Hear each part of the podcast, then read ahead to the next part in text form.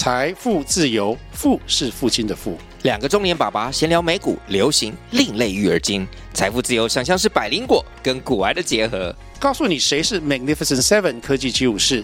你该买瘦瘦比双巨头吗？从马斯克到泰勒斯，从华尔街到好莱坞，我们都追得上。新的一年听新的 Podcast，让我们一起财富自由，富是父亲的富哦。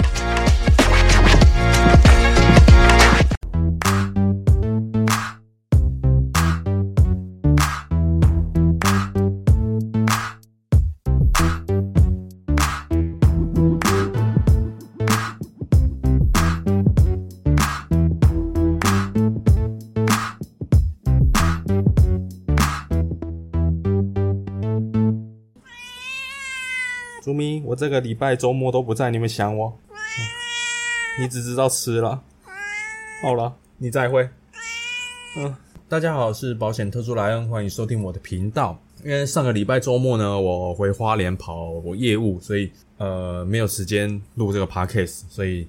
今天是啊，礼拜一的晚上，我来赶快来录这一集的节目，这样子，因为我回花莲嘛，然后想要请我哥分享一下，说啊，因为他刚好去年开始投资美股，所以那当然就是美股，我有教他一些呃长期投资要怎么去分析个股啊，还是怎么去做资产分配啊，对，所以这些都有教他。但是我觉得他最最关键的一点就是说他。有确实贯彻这个长期投资的一个精神，就是你买了之后就乖乖的放着，不要整天老是想着买低卖高，买低卖高，不要再幻想说自己是股癌，好不好？今年的绩效算是蛮好的啦。那当然嘛，因为去年跌那么惨，今年这前半年已经涨涨回来都差不多了嘛，所以绩效好是基本呐。但是关键是你有没有待在这个市场里面嘛？科斯多兰尼说的就是说，当你呃走下坡的时候，你没有背着稻子，那你上坡的时候也。不会拥有，应该是这么讲吧？对，如果有讲错的话，再我再修正一下。对，意思就是说你一定要待在市场里面。那关键是说你买的是好公司的股票，那终究市场会还他公道，那个股价一定会还他公道。嗯，原本是想请他分享啊，但是那个可能他害羞，就就没录了。没录了之后就忙完就赶快回来，回来之后早上又送件送客户的件，然后再来就是早上呢有一个呃秘密的行动，对，所以花了我一整个早上的时间。那个秘密行动呢？等到真正公布了之后呢，我再来跟大家做分享。正好我回花莲的时候，有跟一个同事聊天，那他非常的厉害啊！这一次考那个国考的保险经纪人，人生跟财产都双双上榜啊，真的是非常的厉害。对，所以也顺便跟请教他一下，哎，是怎么准备的这样子？因为原本我也想要考，但是这个时间真的是不好嘎啊，还要做长照的工作，然后还要做保险的工作，对。然后最近又又受伤这样子，所以真的那个时间很紧张了，对啊，所以我是希望我明年我也想要来挑战一下这个经纪人的这个证照，但是我的目标还是不变了，就是一样要走财务规划师的路线，所以路线是不变的，但是我希望可以在保险这块领域上能够更精进自己的专业这样子，然后给客户一个更专业的服务，所以就是有跟同事聊天啊，然后聊一些近况啊之类，还有聊一些八卦之类的，因为。坦白讲，我就是一个在保险业，我就是一个单干仔。对，因为我以前在大陆的时候，我就有管理大陆的员工。我真的觉得管理员工真的是很辛苦的一件事情啊，因为你还要照顾他们的情绪啊，呃，每个人的个性又不同啊，所以坦白说，我觉得很烦啊。管理人真的很烦啊，我很享受这种单干的过程，因为我想做什么就做什么，我想录节目我就录节目，然后我想要休息就休息，就是非常的自由啦。所以这个也是我这一次回花莲，哎，有一些。小小的收获这样子，对，那那个时候我有跟同事聊，以金融业来说，例如说银行、证券跟保险，如果要我挑的话，保险的这块领域其实它需要更专业的人去做服务，因为它涉及到一些很专业的东西嘛，核保啊、理赔，你知道多，你还要学一些医学的常识、疾病的定义，这都会影响到客户的权益。现在车祸调解嘛，大家车祸调解都找谁？找保险业务。哎，各位知道吗？车祸调解不是保险业务的工作，诶，但是现在没办法嘛，这种市场竞争激烈下，那这个就变成是业务的附加服务嘛，这没办法，台湾的市场趋势就是这样子。那我的意思就是说，其实我觉得应该要在入行入保险业这个门槛应该要更高一点，对啊，因为现在你看哦，十八岁高中毕业你就可以做保险，各位至少应该也要有能力去判断说，哦，这个业务到底是好还是不好。那你要怎么判断？你要先认识商品啊，你连商品都不认识，有点像我哥以前那样子啊，我相信你啊，你全部帮我规划，我相信你啊，那你就等着被宰啊。我就跟我同事这样子聊啊，就跟他分享说，其实我觉得保险业这个门槛应该要高一点吧。你说其他的银行啊，还是什么证券业的理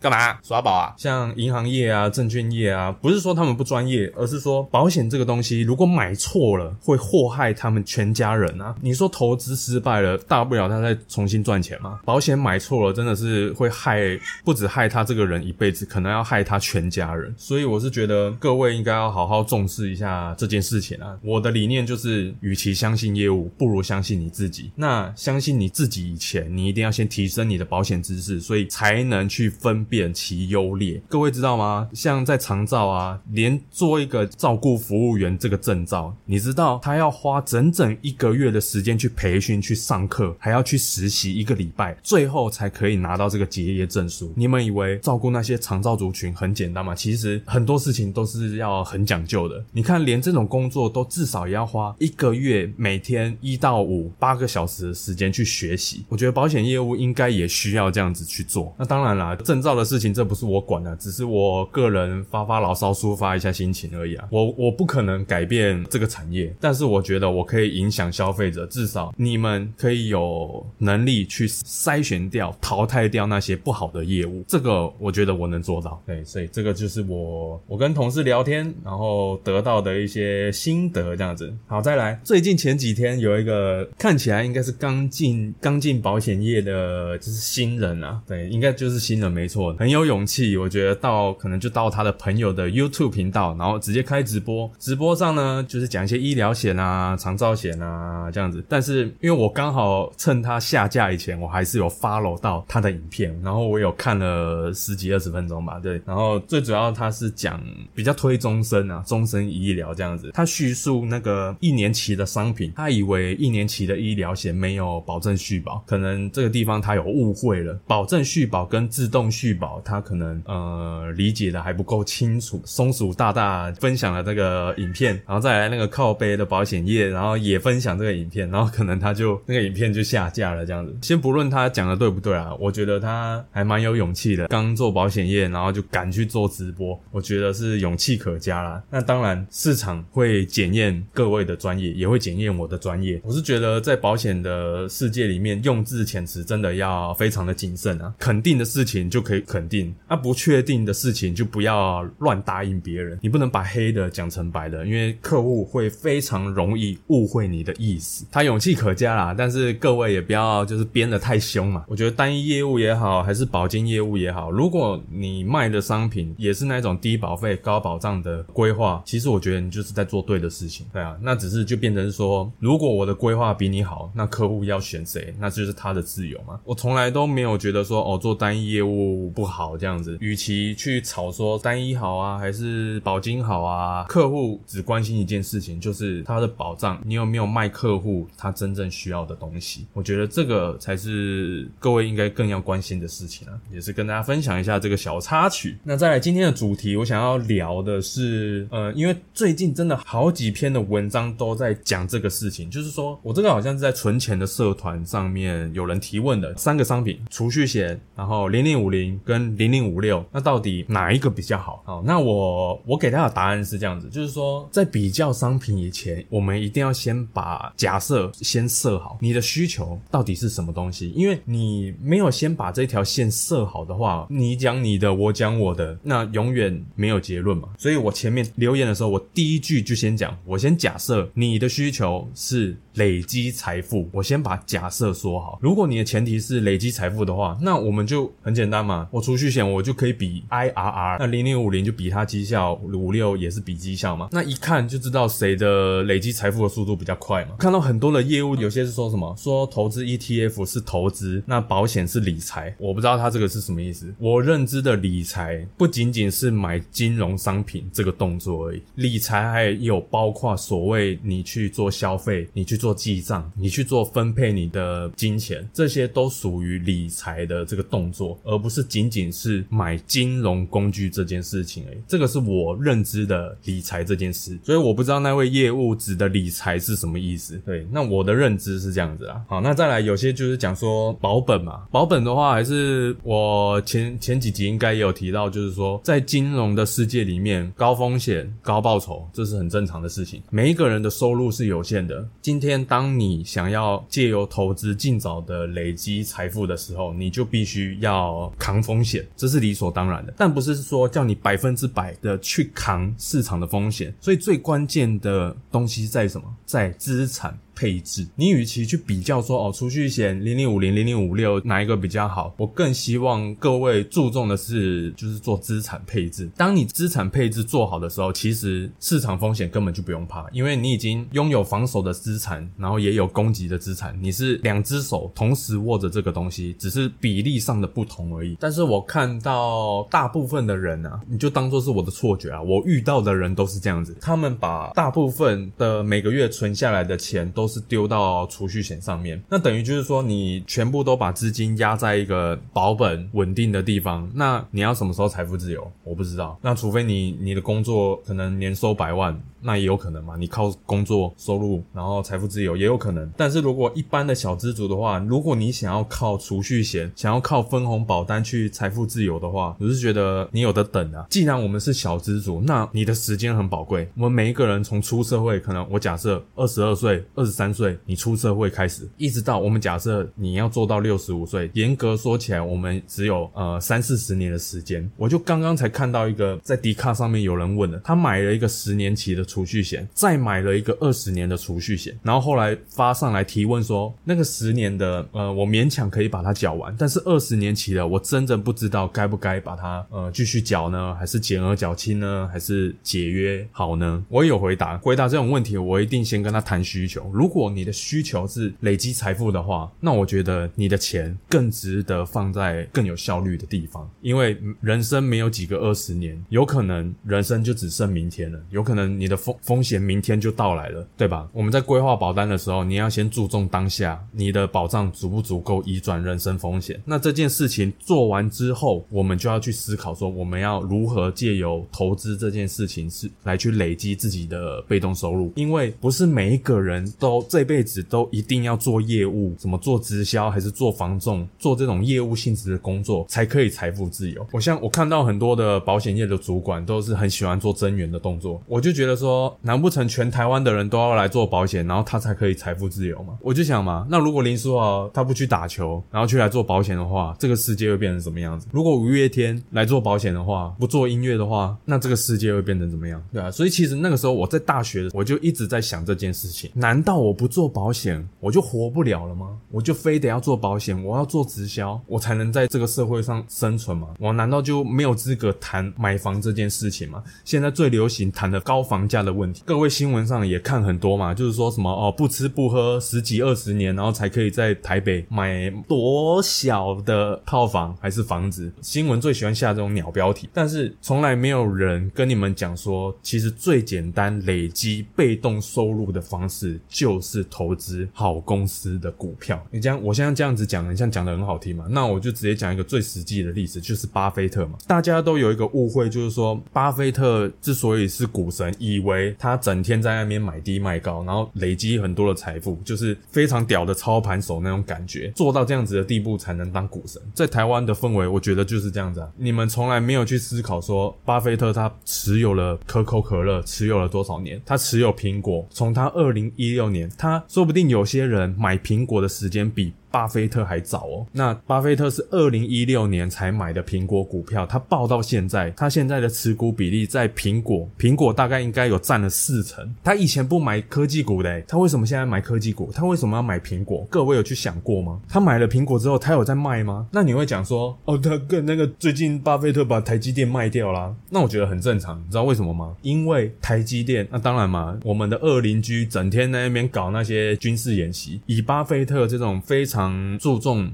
风险的人，他当然会思考说，哦，要不要投资台积电？台积电是好公司，没错。好，再来，台积电的技术，各位我不知道有没有印象，大概在呃 iPhone 六还是 iPhone 七的时候，在这个以前啊，我们台积电以前是被三星、被 Intel 压着打的，那个股价一直两三百、两三百，不是维持了很久。那为什么最近几年窜起来？很简单，我记得好像是 iPhone 六还是 iPhone 七的时候，在大概在那个区间，我不知道各位有没有印象，在那几代的 iPhone 有出现过热的情形。过热的那个时候，就是用三星的晶片，最后慢慢的苹果公司就慢慢一直转单转单转到台积电，它的良率很稳定嘛，最后就爆发了。爆发之后，你看那个台积电涨到从三百变到六百、七百，有分析师嘛，好像到一千。再来说，好，现在它是好公司嘛，那为什么巴菲特要卖掉？很简单嘛，那刚刚讲了那个政治风险。再来第二个，我觉得它这个产业就是资本支出，它要一直砸钱钱啊，在半导体这个产业，它必须要一直砸钱维持它的领先地位。其实对巴菲特这个人来说，他不喜欢这种公司。你看哦，他抱着那个可口可乐，你有看到可口可乐每一年在出新口味吗？没有诶，这个就是它的品牌的优势。大家只要想到可乐，就会想到可口可乐；你只要想到炸鸡，你就会想到麦当劳。这个就是品牌的优势，他们就不需要所谓很高的资本支出嘛，因为他们已经深入人心了。就是说，我要这个商品的时候，我就是会选你这家公司。苹果就有这样子的味道。如果我要买手机，我要买平板，我会首选苹果。现在苹果就是这样子的味道啊。那台积电，我讲句难听一点，甚至全台湾各个上市贵公司，大部分的企业原则上都是要看美国大公司的脸色。苹果、特斯拉、谷歌、辉达这些科技类，台湾全部都要靠他们做生意啦。我还是那句老话，与其你研究再多，你花你人生宝贵的时光去那边研究再多的苹果概念股、特斯拉概念股，你就直接去买苹果不就好了？因为苹果它最终能决定它的供应链要给谁做。那你研究这么多干嘛？因为一只手机，你花三万块买一只 iPhone，赚最多的绝对是苹果公司，不会是台积电，不会是红海，也不会是大力光。OK，很多人都觉得说，哦，这样投资美股很像也很遥远啊。每个都这样子讲的时候，我你的手机先拿拿来我看一下，是不是买苹果的？好，不是苹果的也没关系，你把你的金融卡拿出来，是不是 Visa 的？你的车子是不是要吃油？石油公司也是。我跟你讲，那些都只是理由啦，只是看你要不要做而已。如果你能想清楚这个世界的金融业他们的游戏规则是怎么玩的，你就可以在这个游戏规则里面，就是尽早的脱离这个老鼠赛跑，就是那个富爸爸穷爸爸说的嘛，老鼠赛跑，你就可以跳脱出来，就可以财富自由。我是觉觉得在台湾啊，大部分的人都以为说，哦，我人生的所有事情都要靠保险来解决，对，财务规划嘛，保险、投资、税务、退休、遗产，那也没办法，因为台湾的保险业做的跟直销业一样，就是疯狂的增员，增了十几、二十万、三十万人，大部分的消费者接触的人也都是保险业务。那当然嘛，保险业务要赚钱，当然就只能推你保险商品啊。这个商品到底是不是对你好的？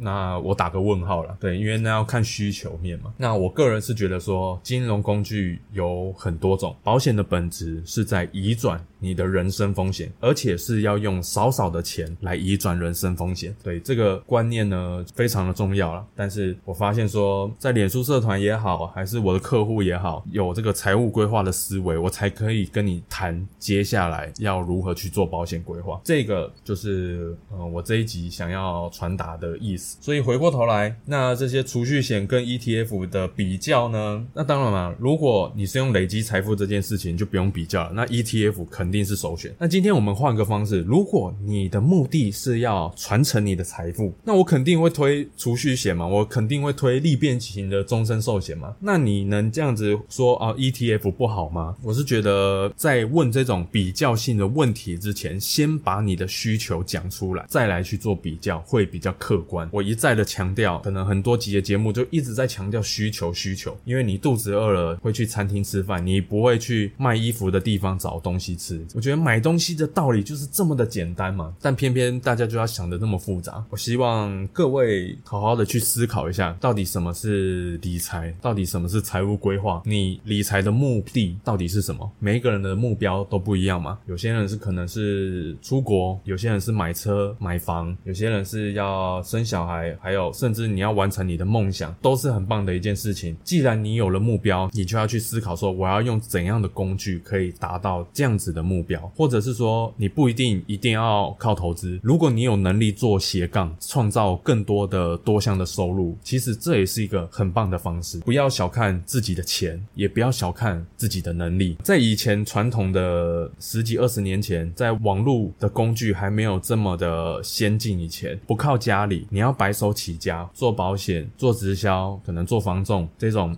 业务性质的工作可能会，如果你做得好，就是够努力的话，可以赚得很快，是没错。但是我觉得现在已经不一定了。现在如果你有能力，你够专业，其实你可以在网络上经营你的自媒体。其实你够有能力的话，你也可以去卖你的专业，然后把它变现出来。我是觉得现在不比以前啊，你各位不要小看自己。如果你真的有什么任何的目标，我就觉得你要想尽办法的去思考，说哦，我要怎么样的完成我的目标，而不是每一天哦，就是工作啊，领薪水啊，然后就庸庸碌碌的过完这一辈子。我是觉得这样子很可惜啊。我今天刚好呃学到一句话，来用这一集来做总结，就是别人的黄金有可能是你的垃圾。像储蓄险这种利变型的终身寿险，其实真正应该卖的客群是高资产的族群，他们要的根本就不是它的那个保本复利的那个效果。呃，这个商品。最有价值的地方在于，他们的身故的受益人可以由自己做决定，那个理赔的比例、钱的分配的那个自由度非常的高，就是不会受到遗产继承的那个特留份的限制。那再来，有机会可以节税，对，这不，但是这不是肯定的。假设如果真的要到缴税的地步的话，你的这一笔保险金也可以拿去缴税，就不会变成说你身当你身故的时候留了一大笔的遗产。结果家人没有钱可以去那缴你的遗产税，那这样子也是有个问题嘛。像呃王永庆、像张荣发，他们呢在生前赚了很多的钱，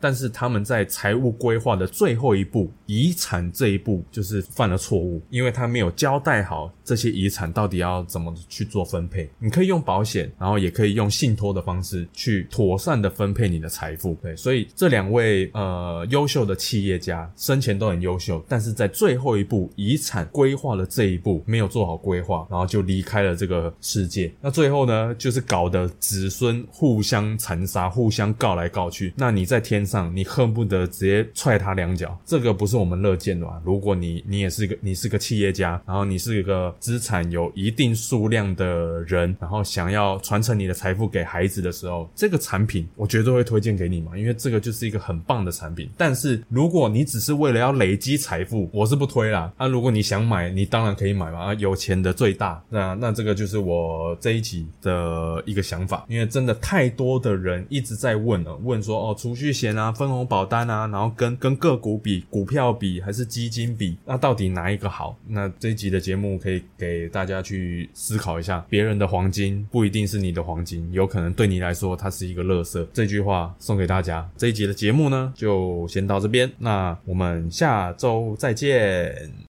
Thank you.